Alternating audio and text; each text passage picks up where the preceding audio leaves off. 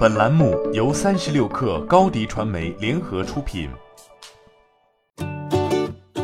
本文来自三十六氪作者袁思来。以高性价比的产品占领市场是有效的策略，但如果不能做出高端品牌，新的品牌会迅速抢滩。二十八日，调研机构公布了第三季度全球智能机出货量数据，前六位没有什么悬念，分别为三星、华为、苹果、小米、OPPO 和 vivo。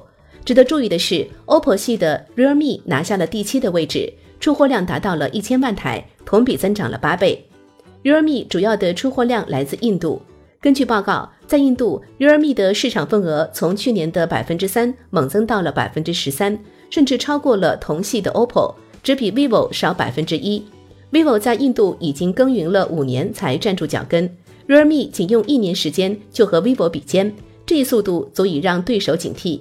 如果再算上同宗兄弟一加，OPPO 系在印度的市场份额达到了百分之二十四，超过了三星，只比小米少百分之二。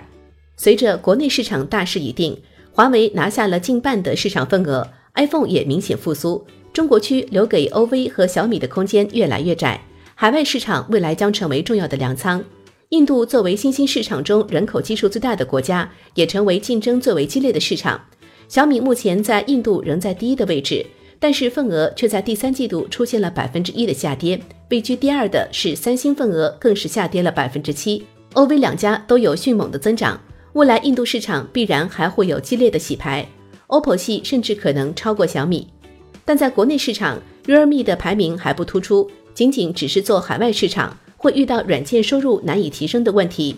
同时，在品牌高地欧洲，国产厂商中只有华为打出了声量。至于在东南亚和印度，厂商们仍然玩的是性价比，这也是 Realme 之所以能够快速崛起的主要原因。以高性价比的产品占领市场是有效的初期策略，但毕竟没有多高的门槛。如果不能在高端站稳，新的品牌会迅速抢滩。除了新兴市场，OPPO、Reno 和小米如今也在进军西欧，但要在高端的国际市场突围，处理运营商关系将是更艰难的一个命题。欢迎添加 baby 三十六克 b a b y 三六 k r 加入克星学院，每周一封独家商业内参，终身加入学习社群，聊风口谈创业，和上万课友一起成长进化。高迪传媒。我们制造影响力，商务合作请关注新浪微博高迪传媒。